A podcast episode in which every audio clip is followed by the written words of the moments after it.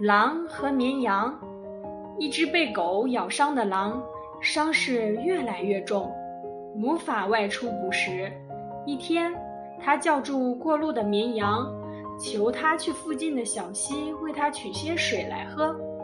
他向绵羊解释道：“假如你能帮我取点水来，我就有办法自己找到肉吃了。”绵羊答道：“当然啦。”如果我真的把水送到你面前，你马上就会把我撕成碎片吃掉。